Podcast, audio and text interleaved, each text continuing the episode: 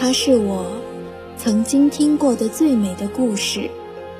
隔着三百年的光阴，我将文字的轻纱拂开，于是，在高高的红墙中，在袅袅的青烟里，我仿佛看到了他，缓缓向我走来。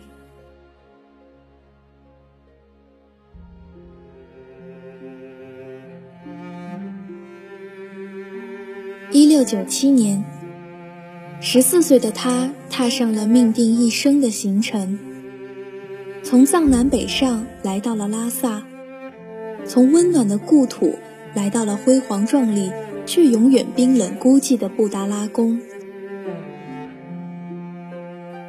每天每夜，他穿梭于千百个宫门，静听壁画呢喃一个又一个古老的故事。每天，每夜，他重复进行着枯燥乏味的诵经佛礼，在缓缓升起的青烟中拨动手中的念珠。每天，每夜，他半倚在佛像身旁，看残阳下染成金色的雪山。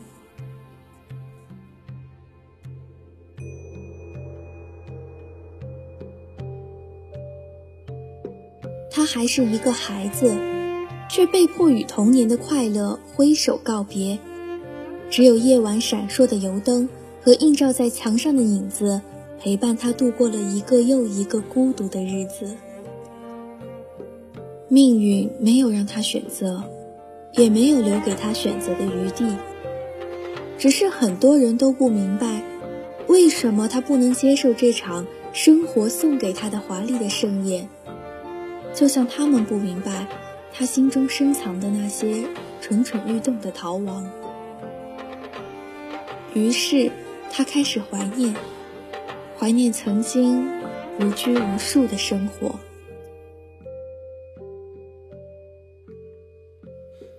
布达拉宫外的天很蓝，风很轻，转经轮响，经幡飘动，就像阿妈的手。平日里，他贵为雪域圣王，接受众人的朝拜。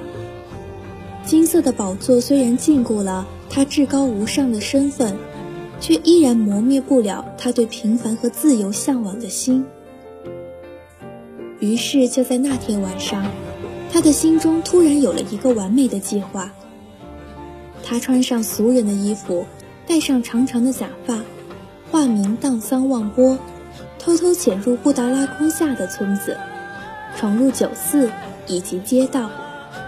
也就是在那里，他认识了一生中心爱的姑娘。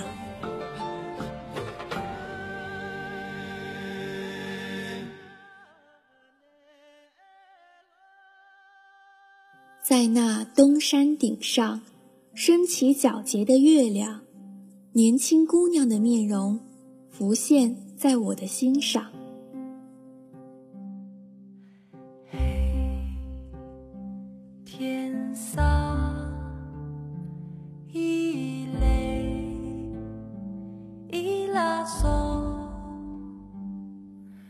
可是现实总是残酷又真实。他想拥有最朴实纯真的爱情，想拥有快乐自由的生活，但这一切最终只如水中月、雾中花一样虚幻。在一个飘雪的夜晚，一串串轻快的脚印忠诚地记录了他的行踪，却也最终将他出卖。他受到了最残酷的惩罚。他的情人也在天葬台被处死。那一天，他哭着问佛：“情深渐绝乌饭行，入山又恐误倾城。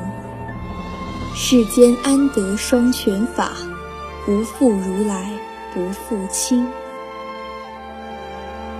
佛沉默着，没有说话。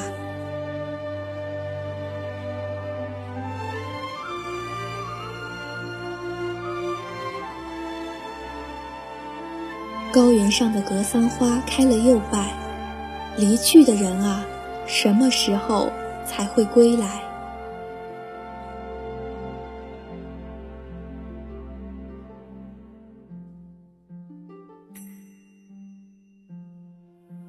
你永远不会预料到下一秒会发生什么就像你永远不会发觉时间总在不经意间流逝于指尖。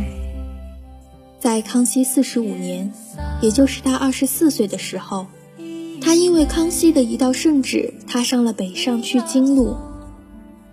在被押送至青海湖的时候，他不自主地停住了脚步，瞳孔里映照出那梦一般的蓝。他久久地伫立在那里，一袭红纱轻动，远处白皑皑的雪山。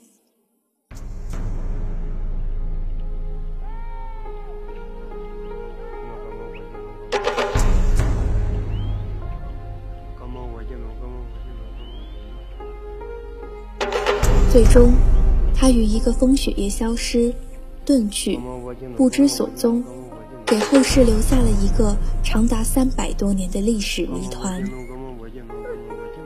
即使只有二十四年，后世人们的内心深处总有一个面目清明的男子，忧郁哀婉的面容在金殿的香雾中若隐若现。他穿着华丽的朱红僧袍。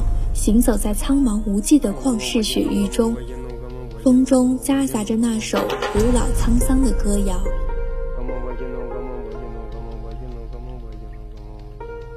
第一最好不相见，如此便可不相恋；第二最好不相知，如此便可不相思。